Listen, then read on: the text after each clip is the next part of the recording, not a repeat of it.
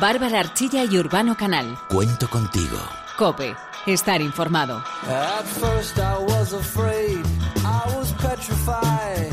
I kept thinking I could never live without you by my side. But then I spent so many nights just thinking how you'd done me wrong. I grew strong.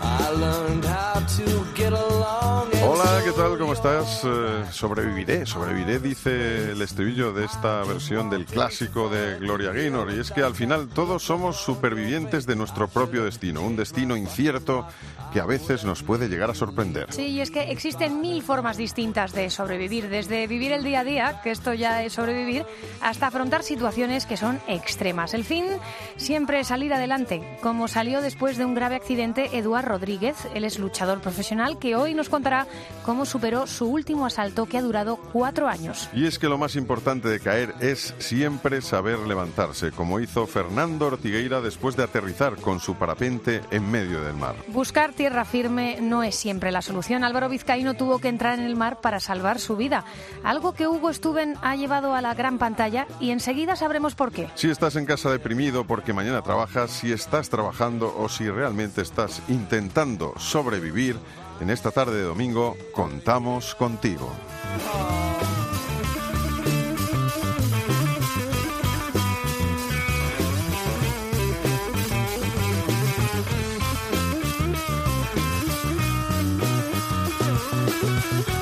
Imaginaros que estáis en Fuerteventura, andando por el borde de un acantilado. Estamos a 7 de septiembre, hace calor, muy buenas vistas, mucha calma. Estáis dando un paseo tranquilamente, disfrutando del paisaje. Y en un segundo...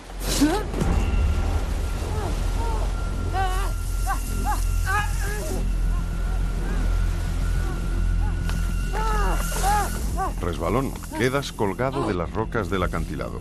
Arriba el suelo, abajo las fuertes olas rompiendo entre las rocas. La fuerza de tus brazos es cada vez más débil y al final te dejas caer.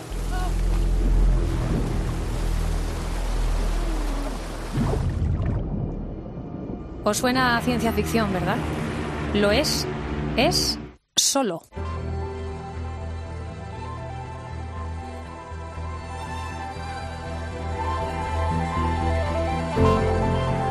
Es la nueva película de Hugo Stuben, está basada en hechos reales.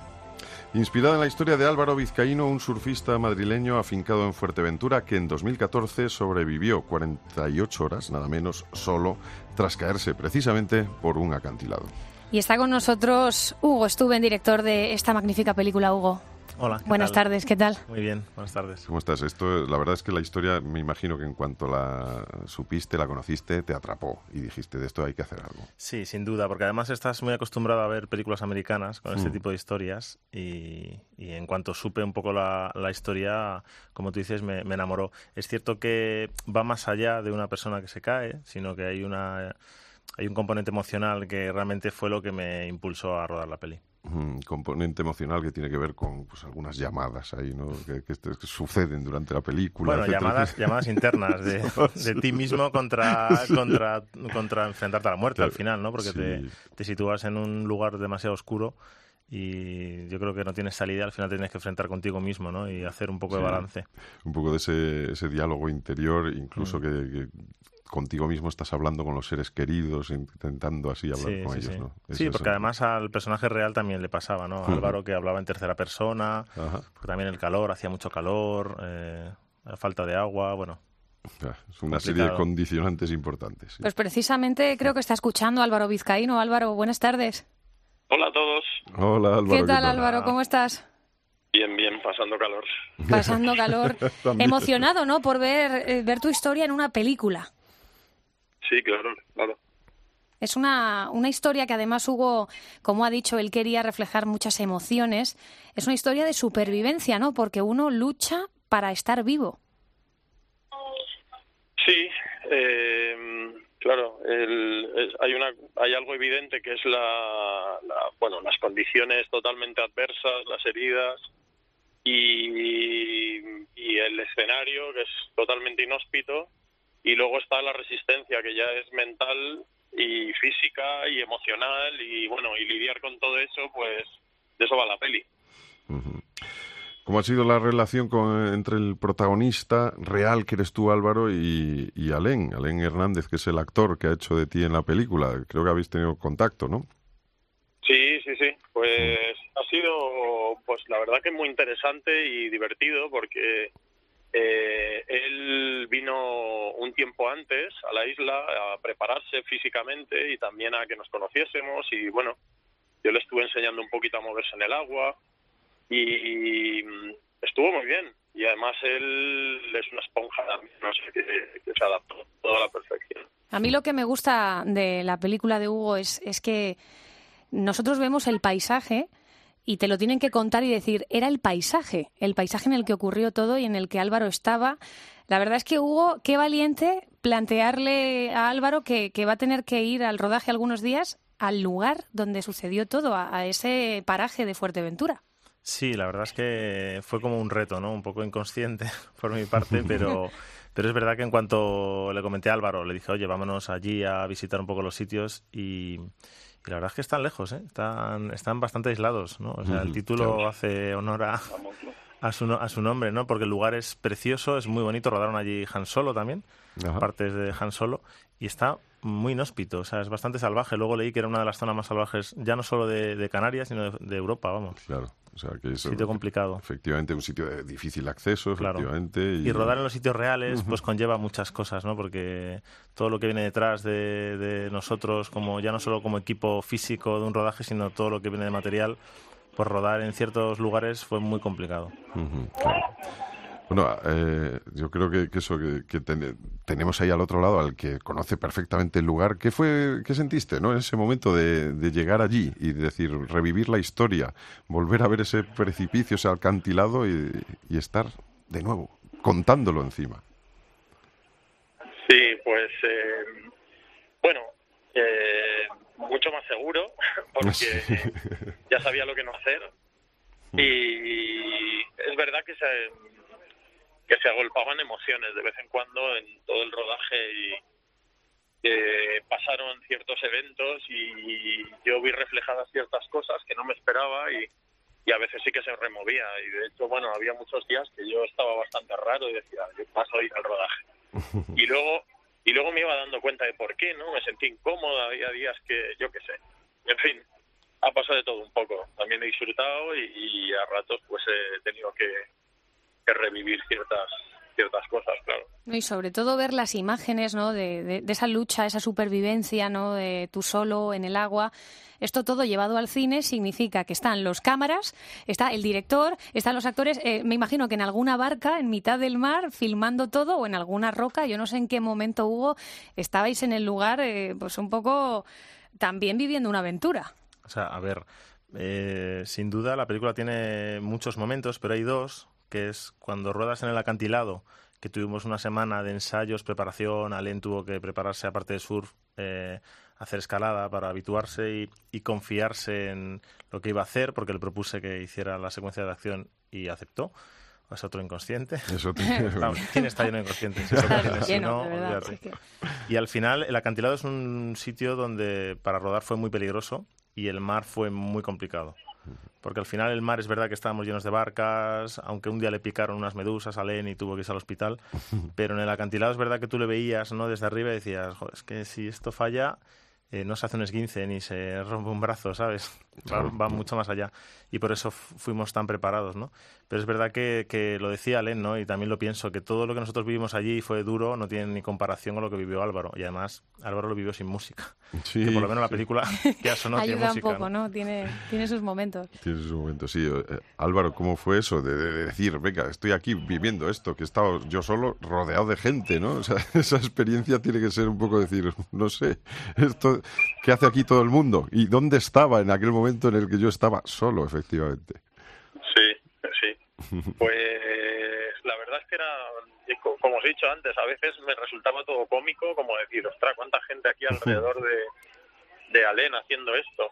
Pero es verdad que incluso, eh, incluso rodeado de gente, eh, a mí hubo situaciones en las que vi actuar a Len que me conmovió muchísimo, muchísimo. Algunas me quedé perplejo, otras se me saltaban las lágrimas. Eh, bueno, otras disfruté viendo todo cómo se estaba organizando y como dice Hugo, pues pues que Fuerteventura es es un lugar eh, bastante inhóspito y muy fuerte. La naturaleza, el mar es, es muy bestia. Entonces, claro, ha habido que enfrentar las situaciones, pero que se iban planteando cada día, pero de verdad, o sea, ya no de ficción, sino que había que vivirlas. Mm, porque ¿a qué tiende uno, Álvaro, cuando está en una situación de peligro, eh, cuando no sabe muy bien qué va a pasar al final? ¿Tiende a luchar por salir de esa situación o ha habido momentos en el que el cuerpo se rinde? Bueno, pues eh, cuando el, cuando estás en el extremo eh, yo creo que cuando pasas una línea, que ya has pasado por el miedo, por el pánico y por todo, vuelves a centrarte y creo que es el, instinto de supervivencia lo que te mantiene. Entonces empiezan a activar unos mecanismos de, tranquilidad, o sea, tranquilidad muy tensa, en el que no dejas que te invadan las emociones. Pues de alguna manera innata dices, bueno, si me empiezo a agobiar, me pongo triste, esto me arrastra. Eh, y la realidad es que luego el, el, último día cuando ya ya me sentía salvo pues tuve mucha suerte con, con los rescatadores eh, mi cuerpo en cuanto oyó que le confirmaban al que el helicóptero vivía entré en hipotermia inmediatamente. O sea empecé a, hacía treinta y pico grados y empecé a temblar en ese momento como si estuviese a menos diez. O sea te, te, abandonaron las fuerzas claro. sí sí un colapso total, o sea, todo el dolor que ya no sentía el último día porque me había casi acostumbrado, empecé a temblar y empecé a tener un dolor horrible, un bajón total y pues ya ves, ese era el tercer día y hasta entonces, digamos, esa calma tensa se había mantenido siempre a la expectativa. Pues eh, como nos lo estás contando tú, vamos a recordar, a ver, a ver si te suena esta voz que vamos a escuchar. Hola Álvaro, soy Jorge, eh, me alegro mucho poder saludarte. Eh, espero que todo esté saliendo como, como deseas y que creo que, ha empezado algo nuevo en su vida y que, que, cumpla todos sus sueños. Vamos, si tiene una segunda oportunidad, que la aproveche sin duda. Un abrazo. ¿Te suena? ¿Te suena la voz de...? Por supuesto, Jorge. Jorge Artiles, uno de los marineros canarios, bueno, eso no hace falta explicarlo por el acento, pero vamos, que fue una de las personas que participaron directamente ¿no? en, tu rescate. Sí, desde luego, Jorge le recuerdo muy bien. Además que, bueno, fueron Alberto, Arán y Jorge. Eh, los tres son, bueno, expertos en el mar, la verdad que tuve muchísima suerte, aparte de que son policías. Y bueno, el, ese día tuve la grandísima suerte en esa costa siempre agitada por el oleaje. Tuve la suerte de que el mar estaba en calma y claro, el viento también. Y, a bastante distancia, después de yo nadar eh, un tiempo indeterminado, que no sé decir, pero más de una hora, tuve la suerte de, de que cuando empecé a gritar y a silbar y tal, ellos me vieron y vinieron a por mí. Entonces, eh, por su profesión y por su destreza en el mar y tal, pues supieron actuar en todo momento. La verdad que ahí tuve un montón de suerte. Vamos a escuchar a Jorge relatándonos ese, ese momento, precisamente. En mi barco siempre hay una persona que está de seguridad, está siempre encima del bote. Entonces él me dijo que había oído unas voces de auxilio. Avisé al otro compañero que estaba en el agua y mirando, buscando y vimos un bulto y llegamos a donde estaba él si no estamos nosotros ahí, igual no lo encuentra nadie. Eh, fue un poquito, fue algo extraño. Yo pensé en un primer momento que era un náufrago, de hecho. Le pregunté que dónde estaba el barco, etcétera. Lo subimos al barco, lo pusimos de una manera que él estuviese cómodo y como hacía tiempo que no comía, pues empecé a darle lo que teníamos ahí nosotros. Bueno, de hecho era mi comida, era un plátano y agua que tenía para, para pasar el día. Bueno, afortunadamente, eh, aunque es una historia que cuyo final ya sabemos, ¿no? Porque estamos hablando con Álvaro, sabemos hmm, que está vivo, pero yo creo que lo interesante de la película Hugo es, es ver eh, esa lucha, ¿no? Por sobrevivir, la lucha por la vida, y en esta película lo habéis reflejado muy bien, ya no solo a través del relato de Álvaro, sino que tú has querido hacer el propio personaje, ¿no? Añadirle más cosas a ese personaje principal. Sí, claro, al final, igual que cuando ves Titanic sabes que el barco se ha hundido, aquí sabemos, gracias a Dios, lo que pasó, ¿no? Y, que fue para bien. Y al final la película es una película de supervivencia en lo físico, es mi opinión, y de, y de superación en lo emocional, porque estando en esa situación tienes que superarte y estar muy muy lúcido mentalmente para que no, porque además lo que decíamos, ¿no? Tenía tenía momentos de muchísimo calor, muchísimo frío, o sea, tenía muchos contrastes con la subida de la marea, había momentos difíciles. Y la verdad es que mm, reflejar todo eso en la película mm, también fue una especie como de reto, ¿no? Había que planificar muy bien cómo ibas a contar todo eso que no se iba a decir por una boca, ¿no? Entonces, bueno, el eh, lenguaje visual, el lenguaje visual era, era, era, muy atractivo también para mí, ¿no? Intentar contar ciertos momentos donde no hay diálogo y es todo acción y, y, la verdad es que eso es una de las partes como más a mí de las que más me gustan ¿no? de la película. Y aparte que toca muchos elementos no solo toca la soledad porque toca también la pérdida eh, la, amistad la familia los, los el amor amor tóxico ciertas, ciertos elementos que, que junto con Alén por ejemplo con su personaje queríamos que estuviera mm, con mucho contacto con Álvaro pero luego pudiéramos hacer un personaje también ficticio, o sea, que no fuera 100% Álvaro, igual que en la película. Hay ciertas cositas que son ficcionadas, pero son pequeñas y son cosas que, obviamente, cuando lo pasas a una novela o lo pasas a un cómic gráfico o lo pasas a otro estilo, pues las cosas se tienen que ir un poco amoldando, ¿no? Y así, así suele ser. De todas maneras, ahí me imagino que habrá habido cosas que, hayas aprendido tú de la historia de, de Álvaro, de Álvaro Vizcaíno, y él de ti, ¿no? O sea, ahí ha tenido que haber una simbiosis importante. Sí, la verdad es que, bueno, el, el, guion lo escribimos Santiago Llana y yo, eh, con varias entrevistas con, con, Álvaro, y siempre le escribía si tenía dudas, venía muy bien, sobre todo para saber, ¿no? Cómo te mueves, cómo no te mueves, porque había como una fase muy física y una fase un poco más, pues, interna, emocional. Introspectiva. claro, claro, un momento introspectivo que, que, solo él sabía y solo él vivía, y sin duda luego terminas metiendo cosas tuyas, ¿no? Porque al final uno yo creo que hace arte para, para hacer terapia, creo. Sí. Estaba a punto de decirlo. Digo, yo creo que la gente vemos las películas porque queremos sacar algo, ¿no? Para aprender algo. Irnos un viernes o un sábado, o por qué no un lunes, de salir del cine y aprender algo, ¿no? Sí, pero al final es el, el que hace algo, ya sea pintura, música o cine o actuar o lo que sea, creo que, que está haciéndolo por terapia. y el que lo recibe un poco también, ¿no? Sí, sí. sí, al final eh, de esta historia tienes que aprender. O sea, yo me acuerdo que Álvaro lo decía, Álvaro, a mí no, no me apetece hacer una película para dar ninguna lección. Pero luego me di cuenta que es que la, la historia ya la trae, o sea, hmm. de por mm. sí, bastante fuerte, ¿no? En Málaga, en el pase de Málaga con el público, mucha gente se acercaba después, nos contaba sus experiencias cercanas a la muerte de algún familiar, que no tiene que ser una caída por un acantilado, pero accidente de coche, una enfermedad, o sea, otro tipo de, de, superación y supervivencia, ¿no? Y la gente conectaba mucho, ¿no? Con, porque al final lo que está ahí es como el miedo a la oscuridad, pues la muerte está ahí y a todos nos va a hmm. tocar, da igual que se te hayas quedado por un acantilado como si estás en otro momento de tu vida, ¿no? Y quizá el, ese momento terrible de decir, me va a llegar la muerte y estoy aquí solo y no se lo voy a poder contar a nadie, no me puedo despedir.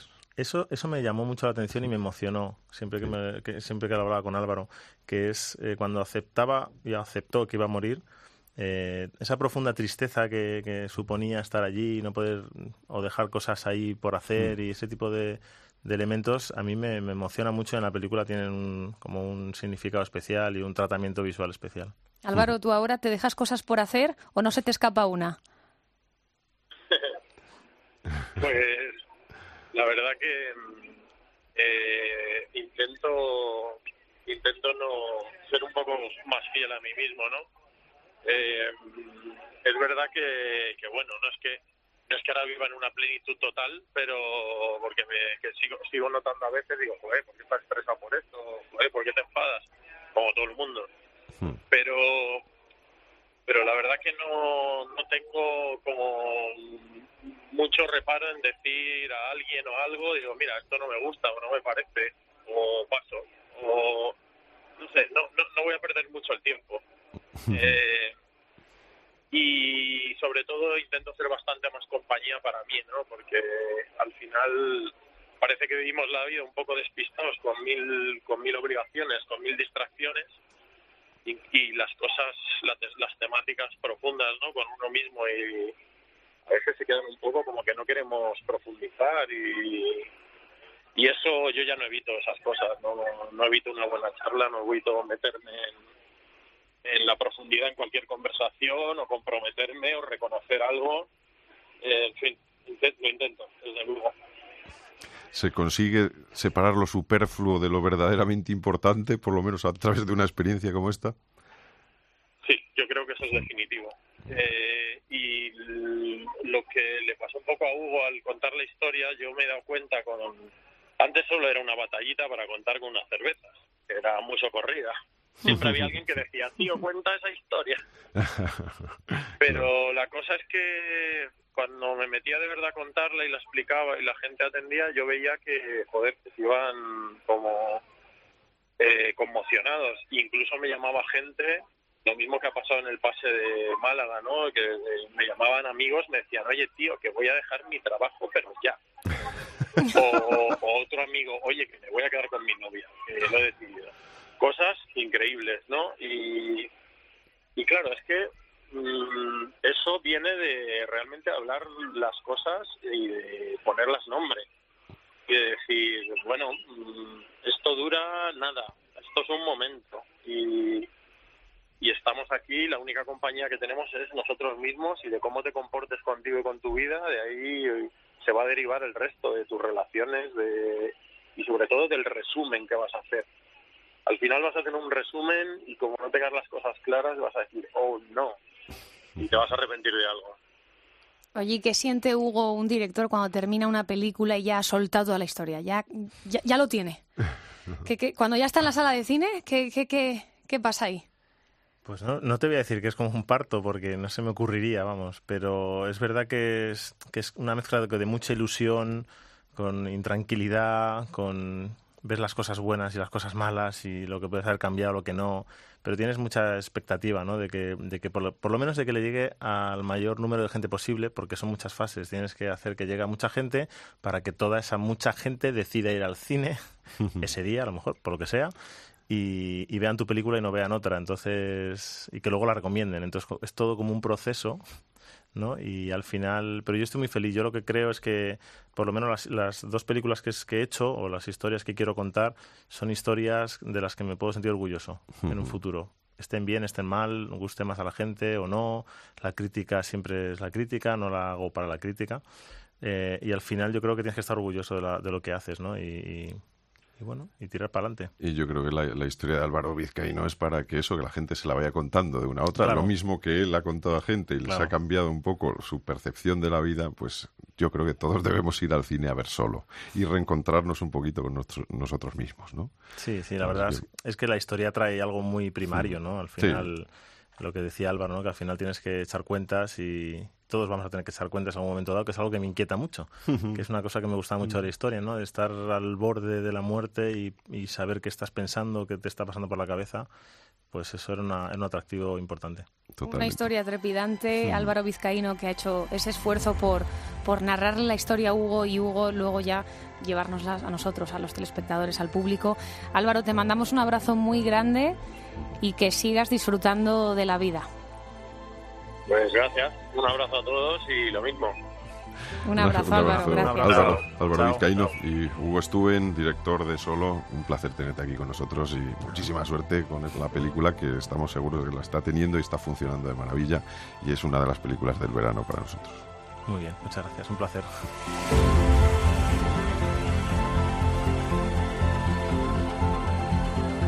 Bárbara Archilla y Urbano Canal. Cuento contigo. Cope. Estar informado.